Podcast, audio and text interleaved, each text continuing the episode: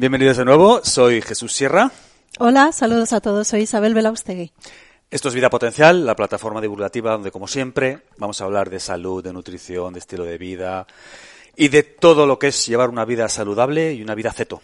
¿Eh? ¿Una vida ceto? Una vida plena. Una vida potencial. plena. Plena y ceto. Hoy vamos a hablar, este es, bueno, el primer podcast después de cierto tiempo, así que ya tocaba. Vamos a hablar de formas saludables de cocinar, vamos a hablar de cómo repercute la forma de cocinar en la salud intestinal. Sí, porque, por ejemplo, el agua fría bloquea la digestión. Mm, como ejemplo. Vamos a hablar también de cómo afecta la forma de cocinar en el índice glucémico de los alimentos. Sí, y por qué una zanahoria cocida engorda más que una zanahoria cruda. y, por ejemplo, también vamos a hablar de cómo afecta la forma de cocinar en el sueño y el descanso. Sí, por qué irnos a la cama con la barriga llena impide que descansemos profundamente. Y vamos a hablar también de la importancia de adaptar la forma en la que cocinamos los alimentos y la que cocinamos en general a la época del año. No es lo mismo, ¿no? Exacto. ¿Nos comeríamos un cocido en verano, caluroso y húmedo en un sitio de altas temperaturas? No, probablemente no. Y eso también es aplicable en el sentido inverso, ¿no? Exacto. Lo vamos a ver ahora. Y también vamos a hablar sobre, pues, un poco la polémica de los utensilios de cocina, la polémica del uso del, micro, del microondas, y bueno, pues vamos a dar ahí nuestra opinión y los posibles problemas con eso, ese tipo de, de planteamientos que se hacen, ¿no? Sí, veremos argumentos a favor, en contra, la polémica, vamos a plantear posibles soluciones mm. y explicaré mi experiencia clínica y la conclusión a la que yo, al menos, he llegado. Muy bien. Pero antes, como siempre, puesta al día de vida potencial, ¿no? Sí. Tenemos noticias, tenemos noticias. Noticia number one. Eh, nuevo canal de YouTube. Que ya hemos lanzado hace un par de semanas. Ya lo dijimos por aquí en las historias de, en las historias de YouTube, en las historias de Instagram, pero esta es la primera grabación que hacemos en la que ese canal ya está vivo. Sí, Vida Potencial Salud. Vida Potencial Salud, lo podéis encontrar en, en YouTube. Os vamos a dejar por aquí el enlace, aquí en la descripción. Ya nos estáis viendo en YouTube o nos estáis oyendo en un canal de audio, os dejo los enlaces por aquí abajo. Y bueno, es un canal eh, que de cierta manera responde, también hemos hecho un vídeo explicando más en detalle qué es este nuevo canal, pero muy resumidamente es un canal con vídeos cortos que damos información muy precisa a preguntas que aparecen con mucha frecuencia, básicamente, ¿no? Sí, eso es. Clips como eh, fragmentos de información muy concisa respondiendo a preguntas concretas. Exacto. Porque muchas veces pues hay contenido que está en vídeos de estos largos, pero que son muy difíciles de encontrar, ¿no? Las respuestas a preguntas concretas. Entonces ahí vais a encontrar pues vídeos de este tipo. Sí, más fácil de seguir. Ahí está. Así que, vida potencial salud, suscribiros, por favor. Hemos puesto mucho cariño en ese proyecto también. Sí. Como en todo lo que hacemos, ¿no? Sí. Vida Potencial está llena de nuestro cariño. En Vida Potencial Salud ahora estamos sacando contenido, extractos de nuestros vídeos largos, pero ya pronto empezaremos a hacer también contenido específico. Así que, bueno, yo creo que hay motivos para suscribirse también a ese canal. Vamos a aportar mucho valor, como se dice, ¿no? Vamos a aportar mucho valor en ese canal. Ojalá. Ya lo estamos haciendo. Por cierto, con la ayuda, con la ayuda, perdón, de Chema Solís. ¿eh? Un saludo, Chema. Chema. Con la ayuda de Chema Solís, que, que es un crack con el tema de vídeo, con el tema del audio y que sabe mucho de estas cosas y nos está ayudando a que este proyecto sea todo un éxito, esperamos, con vuestra ayuda. Es, eso es, una de las novedades, pues es que tenemos un nuevo, un nuevo colaborador en Vida Potencial y esto va creciendo y da mucha satisfacción. Ahí está, Vida Potencial Salud, tenéis el enlace aquí en el vídeo o en las plataformas de audio. Segunda noticia, Isabel, nuevo programa, ¿no? Sí, un programa de asesoramiento nutricional para ayudar a las personas a hacer el cambio de una dieta basada en carbohidratos a una dieta tipo cetogénica. No solo para las personas que quieran adelgazar o eh, controlar el peso, sino también para todos esos que se quieren pasar a un estilo de vida keto. Es una transición que en ocasiones cuesta, hay cambios en el organismo, cambios hormonales, cambios metabólicos, químicos, y lo mejor es que alguien te lleve de la mano. Y para eso estamos nosotros con nuestro programita de eh, asesoramiento para hacer esta transición. Se apoya en una app muy fácil de usar para llevar en el móvil con todo desmenuzado, alimentos, menús, lista de la compra y nuestra ayuda ahí, el vínculo con el equipo de vida potencial para resolver las posibles cuestiones que se planteen. Ahí está. Si queréis saber más, lo mismo en vidapotencial.com, ¿no? Eso es en la web, vidapotencial.com y lo dejamos también en la descripción del vídeo y del audio, ¿no? Ahí está. Eso es.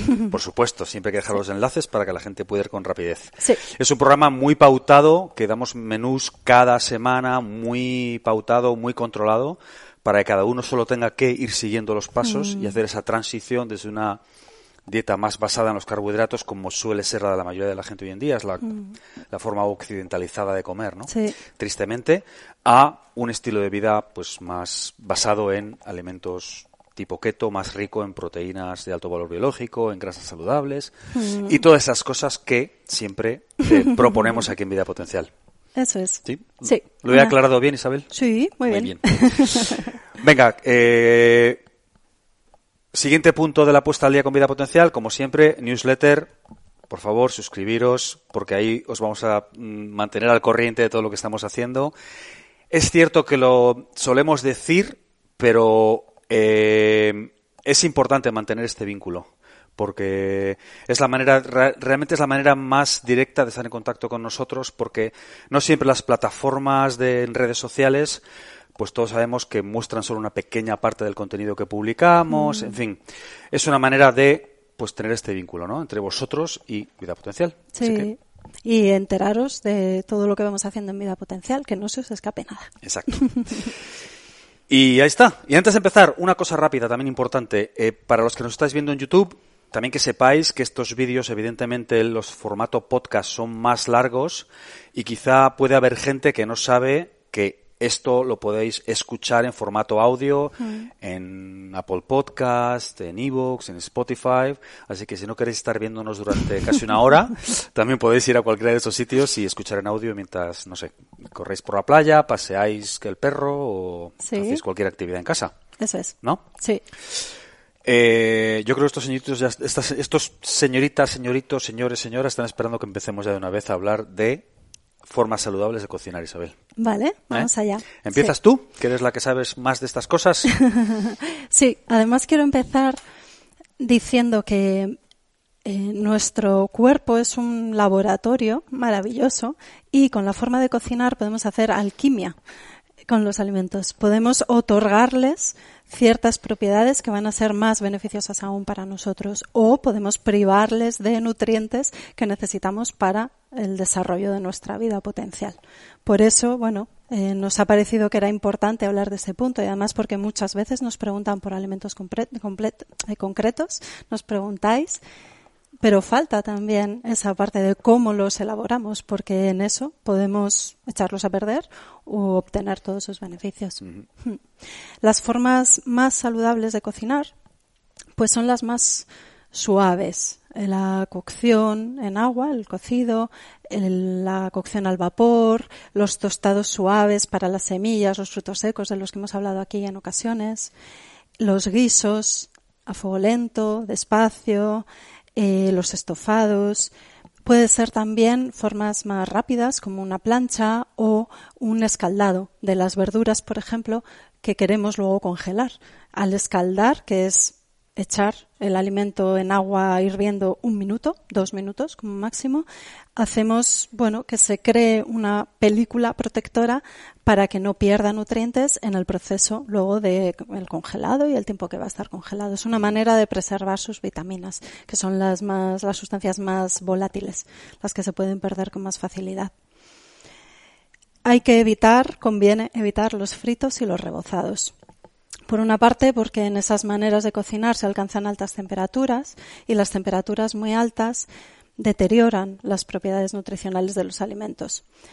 Y en los fritos y rebozados, pues el alimento se empapa, absorbe un montón de grasa que puede ser o no beneficiosa según el aceite que elijamos y las personas que quieren controlar el peso ahí van a tener una dificultad por el recuento calórico, que es un componente más a tener en cuenta en la constelación de factores que influyen en el control de peso. Y luego hay un aspecto muy importante, es que cuando un aceite echa humo, cuando se ha quemado, hay que desecharlo, porque eh, cuando un aceite echa humo y se ha quemado, las partículas de los ácidos grasos mmm, se transforman eh, generan radicales libres y eso provoca un daño en el organismo. Entonces, cuando hacemos fritos o rebozados es frecuente que el aceite humee, se queme, entonces eso hay que desecharlo y también, por supuesto, no reutilizar esos aceites. Y si no vamos a hacer un frito un rebozado, pero vamos a hacer una plancha o un estofadito una sartén, hemos echado el aceite y de pronto echa a um, humear, desecharlo, tirarlo y poner un aceite nuevo. Cada aceite tiene un punto de ahumado diferente. Hay aceites más sensibles y más resistentes. En España, al menos, tradicionalmente, en las últimas décadas se recomendó utilizar el aceite de girasol para cocinar y el aceite de oliva para utilizar en crudo.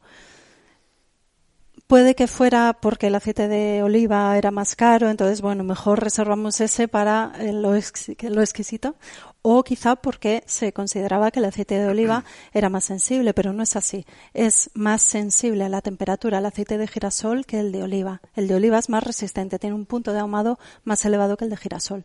Entonces, es más interesante y más seguro para nuestra salud utilizar el aceite de oliva para cocinar que el aceite de girasol.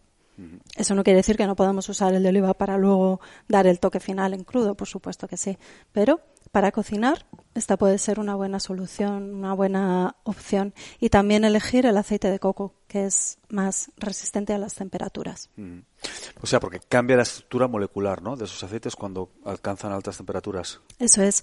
Y lo importante es que eh, se generan radicales libres. Eso supone una eh, ingesta de sustancias que favorecen la oxidación, el envejecimiento, el deterioro en distintos órganos, distintos tejidos y con ello pues el deterioro de la salud y favorece, acelera el envejecimiento. Y eso no. Eso no lo queremos. Eso no lo queremos, sin duda. No. Los aceites especiales, pues el aceite de lino, el de cártamo, el de nuez, el de aguacate. Ahora hay muchos aceites así especiales en el mercado. Estos son muy sensibles. Entonces, mm, mm, quiero decir muy sensibles a esta oxidación. Se pueden estropear. Por eso conviene comprarlos en botellas pequeñas, eh, opacas, de vidrio, cerrar cada vez que los utilicemos para que no se oxiden por el contacto con el aire mm. y no utilizar para cocinar, utilizarlos en crudo. Y si hemos abierto una botella de un aceite maravilloso de lino que nos regalaron y luego se nos olvidó y la encontramos al cabo de unos meses, es mejor tirarla con pena porque era oro, pero es mejor eso que consumirlo porque es muy probable que ya esté oxidado y entonces sea algo perjudicial para nosotros más que algo beneficioso. Vale, o sea que tirarlo es un mal menor, ¿no? Sí. Es un mal menor. Sí. ¿Qué más? Respecto a la manera de cocinar, eh, quiero hacer como una aclaración en relación con las verduras. Lo que conviene para evitar la pérdida de nutrientes, e insisto que aquí los nutrientes más volátiles, los más sensibles a que se pierdan son las vitaminas, no los minerales. Para evitar esta pérdida de vitaminas lo que conviene es pelar y trocear la verdura en el momento en que lo vayamos a consumir. Echarlo a la cazuela donde la vamos a cocer con agua ya hirviendo, no echarlo mientras el agua va calentándose y alcanzando su punto de hervido, sino ya en el momento en que esté hirviendo, porque así vamos a evitar que se vayan desprendiendo o liberando las vitaminas del alimento y pasen al agua. Conviene para hacer un mejor equilibrio de los minerales, sobre todo de las sales minerales, añadir una pizca de sal marina sin refinar. Aquí en Vida Potencial somos Mm, seguidores de los alimentos integrales y la sal marina no refinada es un alimento integral, es decir, que tiene todos los nutrientes. En este caso, todos, parece que todos los minerales de la tabla periódica. Es un alimento que nos aporta mucho, la sal mm, de mar o la sal rosa del Himalaya, la sal maldom, este tipo de sales. Y si no, se puede utilizar también agua de mar. Añadir una pizca, un poquito, en, en una proporción de un cuarto de agua de mar por eh, tres cuartos de agua dulce, agua normal, para luego echar ahí las verduras que vamos a cocer. En esa, el proceso de cocción, las verduras van a ir asimilando esos minerales y luego nosotros nos lo vamos a comer. Entonces es una manera de enriquecer el alimento. Evitar la pérdida de, de vitaminas y enriquecerlo en minerales. Un poquito de sal, preferiblemente o marina o sal del Himalaya o... Eso es. O agua de mar. O agua de mar. Sí. Y algo que no tiene que ver directamente con la manera de cocinar, pero es muy importante y veo que mucha gente lo hace y quiero aprovechar esta ocasión para lanzar aquí en Salvavidas, es evitar la bebida o el alimento muy frío cuando comemos. Mm, comer con un vaso de agua con hielos o terminar la comida con un helado súper frío, un sorbete helado, son malas ideas porque dificultan la digestión de los alimentos las enzimas digestivas, esas herramientas, las tijeritas que van a ir rompiendo los alimentos en sus unidades fundamentales pequeñitas para que los asimilemos, esos nutrientes. Estas enzimas tienen una conformación tridimensional, o sea, un volumen y están plegadas. Cuando están en reposo, cuando no están actuando, están plegadas. Eh, pongamos que es como una espiral cuando tienen que hacer su función de digestión de los alimentos, hacen un cambio de conformación, se despliegan, se estiran y así pueden ir llegando a todos sus sustratos. El frío, la baja temperatura, bloquea ese proceso de desplegamiento. Entonces, se van a quedar las enzimas medio plegadas sobre sí mismas y no van a poder acceder bien a los alimentos y con ello no van a poder actuar correctamente en el proceso de digestión. O sea que la digestión va a ser peor. Eso es, va a ser peor. Y eso se traduce en que se va a sentir pesadez de estómago o una digestión larga, pues mm. esas personas que se pasan la tarde digiriendo la comida. O van a tener hinchazón abdominal, gases, molestias, dolor. Vale. Una de las causas es una mala digestión. Pues para nuestros amigos de Estados Unidos, que sé que tenemos muchos, mm. que hay una está muy eh, enraizado en la cultura comer con agua con hielo, pues es difícil porque cuando uno está acostumbrado a hacer eso es difícil deshacer esos hábitos, pero puede ser un buen hábito para desandar, ¿no? Intentar. Sí. Un buen objetivo para plantearse. Mm. De hecho, lo que conviene es no beber durante la comida o beber muy poquita cantidad, porque el líquido y el agua diluye en parte todas estas enzimas, jugos gástricos, todos estos elementos que van a participar en la digestión en el estómago y por otra parte también diluye esa capa de moco, una mucosidad que hace como un tapizado, un revestimiento interno que protege a la pared del estómago del daño de estos jugos corrosivos. O sea, si bebemos mucho líquido, todo eso se diluye y, claro, es más, más volumen, más licuado, ¿no? Y, eh, exacto, y una peor digestión. Así que bueno, pues hay doble reto, quitar el agua fría con hielo y quitar o reducir al mínimo la cantidad de agua que bebamos, que sea un poquito pues para facilitar la masticación y así, pero no para hincharse de agua. Muy bien. ¿Qué más tenemos el del punto formas saludables de cocinar? ¿Está? Sí, todo esto va a hacer que tengamos una mejor salud intestinal. La manera de cocinar eh, facilita la digestión y el proceso de absorción de los nutrientes y con eso se mejora la salud intestinal. Cocinar los alimentos es una forma de predigerirlos. La digestión empieza en la boca, que esto también es algo que mucha gente olvida. Hay que masticar, masticar, masticar, hay que deshacer los alimentos sólidos y hay que paladear los líquidos. Que un puré sea como un don periñón, hay que tenerlo en la boca, entretenerse, percibir sabores, matices, texturas hay que entretenerse en la boca porque es la primera fase del proceso de digestión y de asimilación de los nutrientes.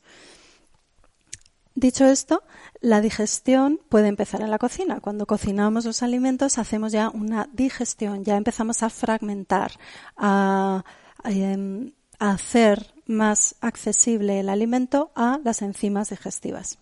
Entonces, esto es muy útil para todos en general y especialmente para las personas que tienen problemas digestivos. Personas que tienen problemas serios de gases, de pesadez abdominal, de hinchazón, de dolor incluso, de ácido, de enfermedad por acidez, reflujo gastroesofágico, eh, mejoran mucho cuando pasan de una dieta a base de crudos a una dieta en la que tienen más alimentos cocinados. Es una gran ayuda. Y en estos casos también se ve muy claramente el beneficio de poner las legumbres en remojo. Hay muchas personas que piensan que no pueden comer legumbre porque les hincha un montón y les da muchos gases. Pues una solución es poner la legumbre en agua durante dos noches seguidas. También tradicionalmente en España esto se hace una noche, unas horas, pero si se hacen dos noches consecutivas cambiando el agua de remojo, o sea, se tira el agua en la que ha estado la legumbre, se lava bien y se vuelve a poner agua en la que se quedan remojadas las legumbres durante otras 24 horas, entonces eso facilita la eliminación del almidón y va a ser más fácil luego la digestión de estos alimentos y se puede comer legumbre sin grandes problemas.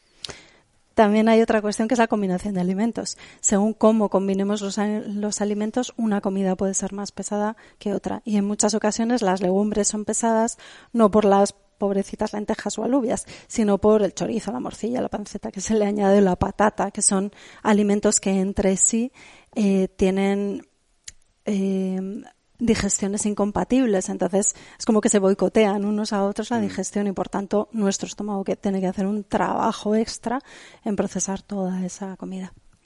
Aquí hay dos temas que me gustaría que aclararas, Isabel. Mucha gente que nos sigue cree que no promovemos el consumo de legumbres. Y dicen, mm. pero eso no es keto, pero vosotros decís que no hay que comer legumbres. Entonces, eh, ya los he explicado más veces, pero explica por favor para aquellos que quizá no lo hayan oído a qué te refieres con esto y bueno. Mm. Hombre, sí, sí, se sigue un programa de alimentación keto, cetogénico, las legumbres van a estar fuera o se pueden incluir en esos periodos de salida de una dieta ceto, cuando se hace una dieta ceto cíclica, que es lo más saludable, entonces se pueden incluir eh, las legumbres porque son muy buena fuente de proteína. Entonces es una manera de descansar de la proteína animal para tomar una proteína vegetal y bueno, que aporta otros nutrientes también. En una dieta mediterránea variada, en la que ampliamos el abanico nutricional, las legumbres son una buena fuente, sobre todo eso, de proteína. Entonces, no hay que renunciar a ellas. Y que queremos dar, bueno, también información para todo el mundo, ¿no? Si quien quiera comer legumbres que entienda cuál es la mejor manera de hacerlo, para, qué eh, pueden ser beneficiosas, en fin. Eso es. Es que mucha gente al final es normal, ¿no? Eh, nos oyen decir ciertas cosas y entonces ya extrapolan esa información a toda una esfera de, ideas y que no es necesariamente así. Claro. Eh, o sea que... No, nosotros hablamos de alimentación saludable y la alimentación saludable no es exclusivamente el aceto. De hecho, la alimentación saludable no es excluyente. Sí, quitamos, excluimos, hacemos una vía negativa tajante de los alimentos perjudiciales. Y aún así puede haber excepciones según el momento en el que estás, eh, la satisfacción que te da, la conexión que te ayuda a establecer con tus seres queridos, el vínculo emocional, bueno, todos esos aspectos que también cuentan en una dieta en el conjunto de un estilo de vida saludable lo más amplia que pueda ser una alimentación, lo más saludable es. Y luego depende también de los gustos, afinidades, de los objetivos de cada uno. Entonces, bueno, pues hablamos de las legumbres porque son alimentos que son saludables, mm, pero que pueden estar o no en la vida de las personas. Eso depende también de opciones. Y que dependiendo de los objetivos de ciertas personas, ciertas patologías, pues pueden ser interesantes, ¿no? Claro. Por ejemplo, hay legumbres que son curativas, que son como alimentos estrella cuando hay determinadas enfermedades. Por ejemplo, una muy buena fuente de proteína para personas que tienen problemas renales son las alubias, las alubias azuki, por ejemplo. Entonces, en esas personas es probable que sea mejor comerse unas alubias bien combinadas, bien cocinadas, puestas en remojo, etcétera, mejor que un chuletón de carne. Entonces es que hay que adaptar tanto la alimentación como la forma de cocinar a las condiciones naturales y a las circunstancias de cada persona. Sí. Voy a dejar para otro día lo de que eh, decimos que no hay que tomar lácteos y luego decimos que el queso no sé qué. No lo, no lo vamos a hablar, no lo voy a decir otra vez, pero bueno. Claro. No decimos que no haya que tomar lácteos, no es eso. Claro, no. Lo mismo. Eh, se pueden tomar lácteos según cómo es cada uno, cómo está, qué objetivos tiene. ¿Qué lácteos? Ahí está. Y si se toman, que sean de calidad. Eso sí que lo decimos. No a los industriales, los que están cargados de tóxicos, los que están depauperados de nutrientes, eso no. Ahora bien, lácteos de buena calidad, procedentes de, de animales que han sido alimentados con pasto, en una persona sana que no tiene patología intestinal, cutánea, respiratoria, alergias, problemas autoinmunes, fatiga, dolor, cáncer, bueno, pues pueden ser una buena fuente de alimento. Aportan nutrientes, son ricos en muchos nutrientes y además nos amplían, que este también puede ser uno de los motivos por el que lo incluyamos, el abanico nutricional, que es algo importante. Muy bien. Sí. Siguiente punto. Bueno, continúo con la salud intestinal porque hay aquí algunos aspectos muy interesantes eh, que pueden ayudar a personas que tengan problemas intestinales, debilidad intestinal, ¿no? Esa facilidad para hincharse, para hacer malas digestiones, para tener molestias o dolor. Es como en la cocción de, sobre todo, eh, algunas verduras y frutas, por ejemplo la zanahoria en cuanto a las verduras o por ejemplo la manzana en cuanto a las frutas, en el proceso de cocción se produce, se libera pectina la pectina, que es ese caramelillo marrón que vemos cuando hacemos unas manzanas asadas, por mm. ejemplo. La pectina es un protector de la pared intestinal, es como, de nuevo, una capa que reviste, ayuda a proteger nuestras células intestinales. Es un absorbente de sustancias que pueden ser tóxicas para el organismo o dañinas para las células del revestimiento intestinal favorece la acción de las enzimas y se ha visto que tiene un efecto protector frente al cáncer colorectal. Entonces, también muchas veces decimos, si es una dieta cetogénica, que hay que restringir el consumo de frutas y verduras, entre ellas pues la zanahoria se queda fuera, la manzana, pero en estos casos, adaptado a estas personas, puede ser muy interesante incluir estos alimentos cocinados por ejemplo, una compota de manzana, una manzana asada, eso va muy bien. Por un lado, damos el alimento digerido, predigerido, porque está cocinado, entonces para las personas con problemas gastrointestinales es más fácil de asimilar. Y además ofrecemos un plus de una sustancia que es curativa y protectora del intestino, como es la pectina. Hmm. Eso quería decir. Muy bien. y luego, de nuevo, no es la cocción, pero sí es el orden, eh, el cómo vamos a tomar el alimento y también es muy útil que hay también ciertas estrategias para ayudar a cuidar nuestra salud intestinal, que es el, orden de los alimentos. Entonces, va muy bien mientras preparamos la comida o estamos haciendo el aperitivo tomar unos encurtidos, aceitunas, pepinillos, este tipo de alimento facilita la secreción de jugos gástricos, entonces va preparando en nuestro estómago para luego la mejor digestión del alimento que le va a llegar al cabo de un rato. En una comida en la que incluyamos una ensalada, pues es conveniente incluir primero los crudos, la ensalada o los palitos de verdura, los crudités y después el alimento cocinado. El alimento crudo lleva más trabajo digestivo, requiere más tiempo para su digestión. El cocinado se procesa más rápido. Entonces, al incluir primero el crudo, vamos facilitando la digestión de esos alimentos y luego ya incluimos el cocinado. No obstante, cuando comemos una proteína, sobre todo si es carne, y una verdura en forma de ensalada o verduras, cocinadas, pues salteadas, al vapor, eh, cocidas y luego con un poquito de aceite y una pizca de sal marina sin refinar. Es interesante también tomar la mayor cantidad del alimento de origen animal antes y después el vegetal, porque la carne y, este, estos alimentos más densos nutricionalmente requieren más eh, un medio más ácido para su digestión. Si lo incluimos, si lo tomamos primero, por gravedad, por un efecto de la gravedad, va a caer en la zona del estómago donde se van a acumular más jugos gástricos, va a ser un entorno más ácido. Entonces eso va a facilitar que se digiera mejor. Y luego introducimos el alimento vegetal que requiere un medio menos ácido y queda un poquito por encima. O sea, esto no es así, no somos robots y compartimentos estancos. Todo se va mezclando, pero hay una eh, predisposición a la llegada al medio más ácido del alimento animal y por encima o bueno, en un medio menos ácido que el vegetal. Eso mm. facilita la digestión también.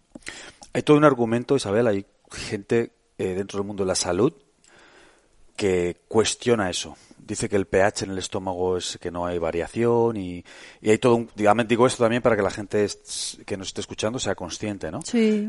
Que hay mucha gente dentro de la salud que sostiene que toda la, toda la teoría de la combinación de alimentos que no se sostiene, básicamente, ¿no? Eh, ¿en, qué, ¿En qué se apoya exactamente?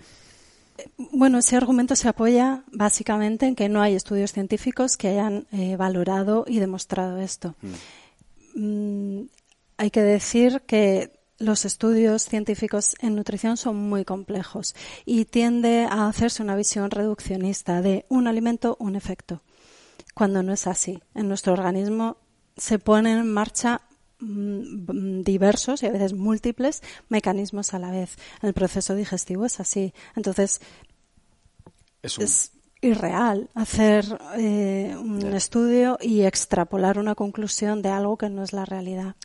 A mí me ayuda la experiencia clínica. Yo he visto cómo mejoran situaciones que estaban claramente desequilibradas, desbordadas a nivel digestivo con estos ajustes. Entonces yo porque sé cómo funciona el organismo, por el conocimiento bioquímico, fisiológico, digestivo, por mi sentido común y por la experiencia clínica, a esto le doy valor. Y si no hay estudios científicos, pues espero que los haya en un momento dado, pero entiendo que es que es muy complejo analizar estas situaciones.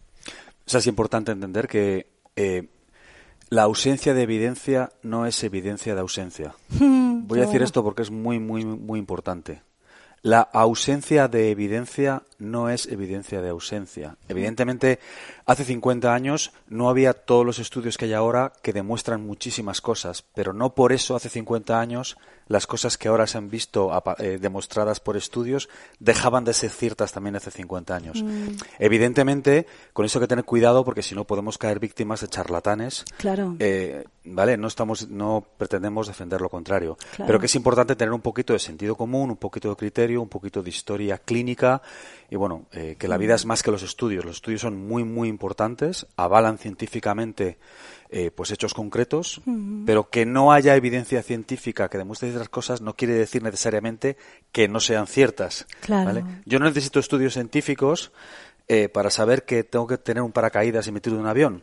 no se ha hecho ningún estudio científico que diga que es absolutamente necesario. No, entonces bueno, eso es un poco exagerado la broma, pero repito, la ausencia de evidencia no es evidencia de ausencia necesariamente. ¿eh? Sí, me gusta esa frase. Y ocurre también en, la investigación científica que en ocasiones un estudio arroja un resultado y otro estudio bien diseñado, reproducible, que cumple criterios de estudio científico serio, arroja el resultado opuesto. Insisto, la nutrición es una ciencia muy compleja y no creo que sea prudente, inteligente, sabio, útil quedarnos solo con lo que está recogido en un papel negro sobre blanco. Mm. La vida es orgánica, la vida es mucho más compleja. ¿no? Sí las circunstancias individuales, es tan cambiante todo. Hacer un estudio de un alimento, claro, requiere hacer el estudio de esa persona, cuál es su naturaleza, en qué momento vital está, en qué situación puntual se encuentra, dónde vive, qué tiempo hace, eh, cuál es el contexto de su dieta, dónde introduce ese alimento, con qué otros alimentos, qué eh, comen el resto del día, qué come el resto de la semana, cuál es su patrón habitual, porque eso nos lleva a una adaptación metabólica o a otra. ¿Cuál es el contexto de su vida? Si hace ejercicio, si no, si tiene estrés, si trabaja, si está casado, separado, si tiene una crisis existencial, qué sé yo. Hay tantos factores, es infinito, que insisto, eh, sería una visión muy reducida, muy limitada, muy pequeñita de, la realidad y la realidad mucho más que lo que nosotros podemos abarcar. Y mucho más compleja, ¿no? Sí, y más rica. Mucho más. Sí. Hay otro aspecto de la preparación de los platos eh, de la comida que es la presentación en el plato. Y esto también lo recomendaba en mis consultas. El haz una comida ordenada, cuidada, utiliza un plato bonito que te agrade, un mantelito, pon tus cubiertos bien, toda esa eh, puesta en escena de la comida también nos afecta. Y mm, no solo porque nos hace sentir bien, puede reducir el estrés, calma nuestro sistema nervioso, sino porque además comemos por los ojos, literalmente. Con la visión, el olfato, el oído, mmm, oír ahí el chisporrotear de la comida que se está haciendo a fuego lento, imaginarnos, ya empezar a visualizar la comida en la cabeza, todo eso pone en marcha la fase cefálica de la digestión, que es toda una activación de nuestro cerebro, del sistema nervioso, para empezar a mandar las señales que van preparando a nuestro aparato digestivo para la mejor digestión y absorción de los nutrientes. O sea que no es tontería poner una mesa y presentar la comida de una manera agradable, atractiva. Empezar ya a favorecer el proceso que se va a llevar a cabo en nuestro estómago y en nuestro intestino. Ya se inicia ahí ya. Sí, inicia, se inicia ahí. Qué bueno. sí. ¿Qué más sobre el punto de la salud intestinal? Pues que todos estos pequeños factores van a ir provocando cambios sutiles que cuando se suman pueden llevar a, un cambio significativo de, la salud intestinal, insisto, de las personas que tienen más problemas y los que no tienen problemas están bien, están fuertes a nivel digestivo, pues mejor todavía. sí, sí, sí. ¿Pasamos al siguiente punto? Sí, que me encanta. ¿Cómo afecta la forma en la que cocinamos al índice glucémico de los alimentos? Primero, para quien ya sé que esto lo hemos hecho otras mil veces, pero si puedes poner en contexto, Isabel, para quien no sepa muy someramente qué es el índice glucémico de los alimentos. Sí, el índice glucémico es el... perdona, Isabel. Tenemos un vídeo, bueno, un vídeo, un tutorial de Isabel explicando lo que es, lo dejo por aquí. Sí, por aquí. Eh, pero en cualquier caso, por favor, para los que nos están escuchando, Isabel. Sí, es que es un aspecto muy importante, es una de las piezas claves que hay que entender y hay que manejar para poder hacer una dieta saludable, sea ceto, low carb, mediterránea o incluso alta en carbohidratos si queréis, pero con un adecuado control del índice glucémico. Es un aspecto importantísimo porque el índice glucémico repercute en el peso, nos hace alimentos de alto índice glucémico nos hacen acumular peso, eh, generar grasa, estar más torpes, más pesados, acaba eh, agotando al páncreas y así favorece la resistencia a la insulina o el desarrollo de diabetes y mm, favorece un estado interno de inflamación. La inflamación es la base de muchas enfermedades crónicas hoy en día y es otro aspecto clave esencial de una dieta saludable, el que sea una dieta, una alimentación que controla la inflamación, que no tengamos un exceso de inflamación que en lugar de protegernos y curarnos se vuelva en contra nuestra. El índice glucémico alto también está asociado con el desarrollo de algunos tumores, entonces es un tema muy muy muy importante.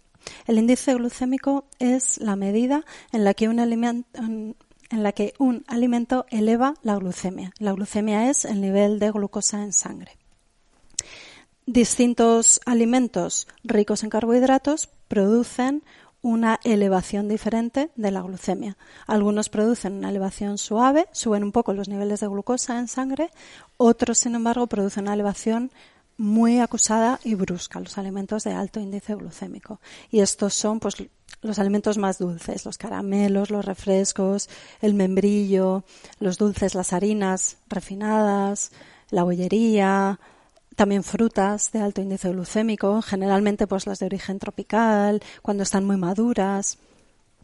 Entonces, una manera de cuidar este control del índice glucémico en nuestra alimentación es elegir alimentos de índice glucémico medio bajo para no andar por la montaña rusa porque cuando elevamos muy bruscamente y mucho la glucemia, se produce un pico de secreción, de producción de insulina, que es la hormona encargada de retirar la glucosa de la sangre y facilitar su entrada a las células del organismo. Y como resultado de este pico de insulina, se retira rápidamente toda la glucosa, entonces luego se produce una caída brusca de la glucemia Y entonces vamos, eso, como en una montaña rusa. ¡Fu! Nos sentimos eufóricos, fuertes, animados, mm, peleones, en el pico.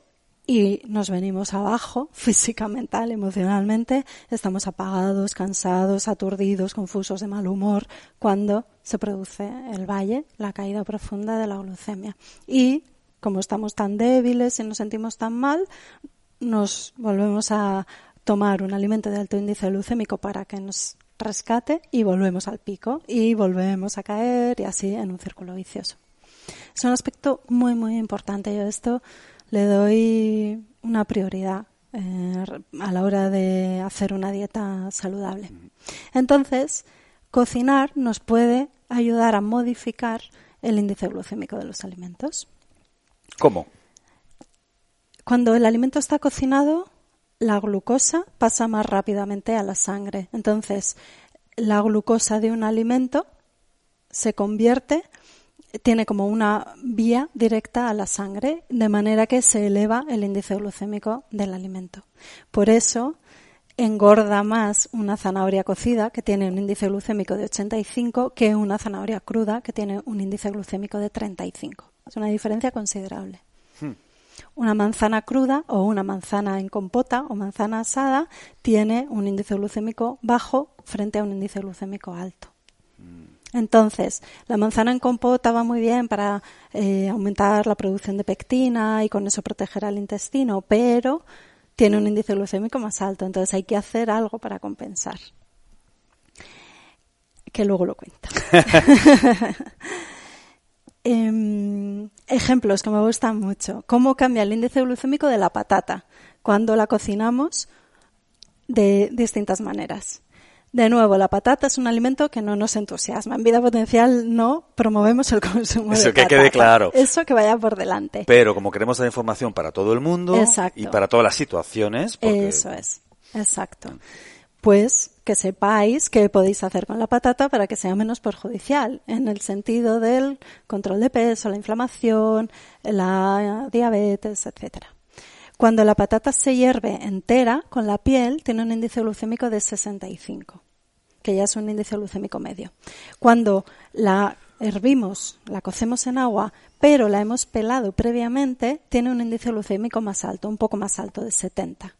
Si la hacemos puré, esa misma patata sube, tiene un índice glucémico de 90. Y si la tomamos en forma de patatas fritas o hecha al horno, lo que llaman aquí las, las patatas a lo pobre, que mm. están tan ricas y así, pues tiene un índice glucémico de 95, altísimo. Claro. Entonces, a la hora de comer patata, pues para acompañar unas verduras, por ejemplo, alguien el, a quien coma patata en su vida, va a ser muy distinto que en el plato tenga su patatita hervida con piel, que luego la ha pelado ya una vez que la ha sacado de la cazuela, que la verdura acompañada de patatas fritas. Hmm. Yo creo que estos son consejos mm, útiles. Súper Porque te cambia mucho. Súper útiles. Tomar un alimento de un índice glucémico de 65 o tomarlo de 95. Hay una repercusión hormonal totalmente diferente en el organismo. Y lo que eso significa para muchas cosas, para el control de peso, estado de humor, estado anímico, foco, concentración, o sea, no es solo la parte estética, que a todos nos importa, y yo el mm. primero, pero es que hay muchas más cosas que quizá muchas veces pasamos por alto. ¿eh? El, el tema de la concentración y el humor, esto es fundamental. La resistencia al entrenamiento físico. Eh, cuando eh, consumes alimentos de alto índice glucémico, tienes pum, papel de quemar y la hoguera se apaga enseguida. Y luego te viene el bajón y tienes que volver a tomar un, índice, un alimento de alto índice glucémico que te rescate. Entonces, a la hora de hacer deporte es eh, más, mm, ¿cómo se dice? peligroso, arriesgado, tomar alimentos de alto índice glucémico que hacer una dieta de índice glucémico medio que te va a mantener ahí, eso, enfocado también físicamente. Y luego el aspecto de la salud, que a mí me importa mucho. Alto índice glucémico es promover la inflamación. Y la inflamación, que es todo este mecanismo de hinchazón, enrojecimiento, Em, vascularización, cuando nos hacemos una herida, nos pica un mosquito o tenemos una enfermedad que está ahí para curarnos, para protegernos y restituir la integridad de los tejidos, si es excesiva se vuelve en nuestra contra. Y entonces tenemos un síndrome de tormenta de citoquinas, una sobreinflamación y eso supone un exceso de daño a todo nuestro organismo. Y eso en sí ya es perjudicial, pero además es la base del desarrollo de muchas enfermedades crónicas que vivimos hoy en día, desde la tendencia a los catarros, las alergias, hasta enfermedades cardiovasculares, cáncer, enfermedades neurodegenerativas, pues cosas muy graves. Por eso el índice glucémico es fundamental. Sí. Y en este sentido también quiero aclarar algo porque eh, veo que está muy extendido el consumo de estos productos que son las tortitas de arroz inflado o los copos, eh, los granos inflados de espelta, ¿no? Tipo así, eh, que, cereales para el desayuno que mucha gente utiliza. Claro, como están hechos de arroz integral o de espelta, que son cereales de índice glucémico medio, pues nos quedamos tranquilos. Ah, pues a, priori parece que puede ser buena opción. Exacto. El cereal integral en su estado natural, cocido, eh, va a tener un índice glucémico medio, pero en el proceso del inflado de esos granos y las tortitas de arroz, que son granos de arroz inflado y luego prensado, se eleva muchísimo el índice glucémico. Entonces, esto también se nota. No es lo mismo en las personas que toman estos productos desayunar, pues, eh, por ejemplo, el aguacate, un poquito de proteína de origen animal o un huevo escalfado, una tortilla y un puñadito de arroz integral cocido y guardado en la nevera, luego cuento ver qué, que eso mismo en una torta de arroz. Probablemente la primera persona aguanta bien a lo largo de la mañana, está concentrado, de buen humor, estable, va a entrenar, todo bien. Y la segunda persona a media mañana tiene que tomar algo porque le da un bajón por los picos o las ondas del índice Porque el índice glucémico de la tortita de arroz es mucho más alto que el del arroz cocido simplemente. Es también de 85 frente a 35 del arroz integral. Fíjate qué diferencia. Hay una diferencia abismal. También la trituración de los alimentos eleva el índice glucémico. Por eso no es lo mismo tomarse la verdura entera, cocida, a la plancha, como nos guste, entera, y luego su pizquita de sal, su aceite de oliva virgen extra, que esa misma verdura hecha puré. Al triturar el alimento, o el maíz, los granos o copos, al triturarlo se produce lo mismo, se facilita el acceso de nuestras enzimas digestivas a esos alimentos. Mm. Es como que ya se lo damos cortadito. Entonces, como se produce más rápido la digestión, más rápido pasa la glucosa a la sangre, más rápido se eleva la glucemia. Eso también es algo útil para manejar todo este tema del índice glucémico en nuestro día a día a la hora de cocer los cereales, podemos modificar, podemos actuar sobre el índice glucémico. Cuanta más agua tenga para la cocción, más eh, tiempo esté cociéndose el alimento, más tendencia a gelatinizar. La gelatinización es mm, la descomposición, la ruptura del almidón en dos unidades. Amilosa, que es el azúcar, la unidad de, azúcar de este cereal, y la amilopectina, que es esta sustancia absorbente, adherente, que nos protege eh, la pared intestinal. En este proceso de gelatinización se forma como un gel, es toda esa babilla que puede quedar en el agua cuando cocemos mucho el arroz o la quinoa o bueno, los cereales y en ese proceso, como se facilita el acceso de las enzimas al almidón que ha quedado, a la, perdón, a la amilosa, al azúcar que ha quedado suspendido, ahí se produce también esta elevación de índice glucémico por una mayor asimilación o un paso más rápido del azúcar, la glucosa, a la sangre. Hmm. Y entonces nos ayuda o lavar el arroz con agua fría, lavar el cereal que hayamos cocido con agua fría, o dejarlo en nevera y que se enfríe durante horas y ya consumirlo al día siguiente, por ejemplo. Es un proceso que se denomina de retrogradación, que es bloquear el proceso de gelatinización, de ruptura de esas unidades más pequeñas fundamentales, bloquearlo y recuperar la polimerización, la unión de las moleculillas. Que es lo que culturalmente han hecho los japoneses durante cientos de años, ¿no? Y los italianos con la pasta, ¿no? Mm. Yo creo que, bueno, si nos ven italianos y no es así, pido disculpas, pero la idea que tenemos es que para hacer una pasta al dente eh, lo útil es, en cuanto termina la cocción, romperla con agua fría. Pues sí, eso hace que el plato esté más rico y además que sea más saludable porque controlas el índice glucémico. Hmm. Respecto a la pasta también, hay matices que influyen en el índice glucémico. El trigo duro es un tipo de pasta que tiene más proteína y más fibra. Entonces, eso hace que sea más saludable en este sentido porque tiene un índice glucémico más bajo. La proteína y la fibra, así como la grasa, son elementos que amortiguan el paso de azúcar a la sangre. Entonces, al pasar más despacito, la curva de elevación de glucemia se atenúa. Y esto es lo que ocurre también cuando combinamos alimentos de alto índice glucémico, como la compota que me he dejado ahí aparcada hace un ratito, con frutos secos, por ejemplo.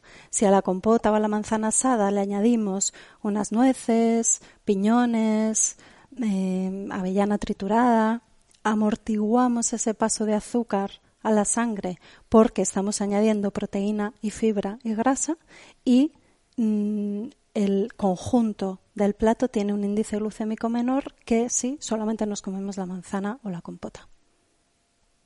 Aquí es que es muy interesante. Muy interesante. sí, todo esto, claro, hay estudios científicos, pues lo dudo mucho, sinceramente, pero está ahí, eh, sí hay estudios científicos con respecto al índice glucémico, al índice insulínico, a la carga glucémica, todo esto está muy estudiado. Eh, y además eh, luego está la comprobación personal y clínica. Y funciona. Está, es algo muy útil. Y como tiene tantos beneficios hacer un gesto tan simple y tan cotidiano, pues merece mucho la pena compartirlo. Y, y cuando el coste es tan bajo, ¿no? Simplemente es tener presente cuatro conceptos, tener presente por qué las cosas son como son y simplemente acordarse de ellos, ¿no? Que no es algo complicado, costoso en tiempo y energía, es algo sencillo, ¿no? Sí. Bueno, mm, también llevamos una vida muy atareada y con mucha carga y estrés y esto, añadir estos cambios, pues hay personas a las que ya les desborda, porque es que ya no puedo con esto. Bueno, al menos que se sepa y que está ahí, porque está al alcance de todos, o de casi todos. Hombre, sí, Sí, sí, eso pasa, pero bueno, eh, con lo que no podemos y luego si jugamos con nuestra salud, ese sí que es un mal mucho mayor, ¿no? Claro, pero bueno, eso ya es. Claro. Estos son pequeños gestos en el día a día que suponen una inversión en salud a todos los niveles, como dices tú, en lo físico, en la figura, en el aspecto, que eso repercute también en la autoestima, en estar a gusto en nuestro vehículo y en nuestra manera de pensar, nuestra creatividad, nuestra manera de afrontar dificultades nuestras habilidades, nuestra resistencia. Y en nuestra carrera profesional y en todos los aspectos, porque al final si uno está mejor, pues vas a hacer mejor tu trabajo, vas a progresar, vas a ser más feliz. La gente que está a tu alrededor también se va a beneficiar de ello. Exacto. En fin, es un efecto bola de nieve, ¿no? O sea, va mucho más allá de combinar una manzana con unos frutos secos. El, el efecto multiplicador que eso tiene en largo plazo, como humanos no vemos eso, porque vemos lo que tenemos mm. justo delante pero si paramos a analizar el efecto multiplicador, es como una primera pieza del dominó que pone en marcha muchísimas cosas. Sí. Eh, dices, hombre, Jesús, qué exagerado, por hacer eso voy a progresar en mi trabajo. Pues quizás sí, porque tres años después, como estás más calmado, tienes más foco, tienes una mayor capacidad para priorizar tareas, estás más a lo que estás y progresas y bueno, y eres más feliz y las cosas van mejor y todo el mundo se beneficia, ¿no? Y haces un mundo más feliz, que también es algo que suena naif, pero yo creo mm, férreamente, si tú estás mejor, tu entorno está mejor. Y eso va contagiando en ese efecto dominó mejoramos al mundo, porque ¿qué es el mundo sin una suma de todos nosotros? Claro. Así que merece la pena, por favor, unos piñones a la manzana y hagamos un mundo feliz. y las zanahorias mejor crudas antes, ¿no? Sí. Bueno, ¿qué más, Isabel? Pues con respecto a la pasta, He explicado la diferencia de la pasta de trigo duro, que tiene un índice glucémico más bajo. Hay otro proceso también que ayuda a controlar el índice glucémico, que es el proceso de pastificación. Esa, eh, lo vemos en los espaguetis, por ejemplo. Ese aspecto que tienen eh, estos alimentos procesados como brillante y, y como que resbala un poquito, eso es una capa protectora del cereal que va a ralentizar ese proceso de liberación de la glucosa y paso a la sangre. Entonces Mm. también eso ayuda a controlar el índice glucémico. El tiempo de cocción influye en el tiempo en el índice glucémico de la pasta. Son sutilidades, pero influye.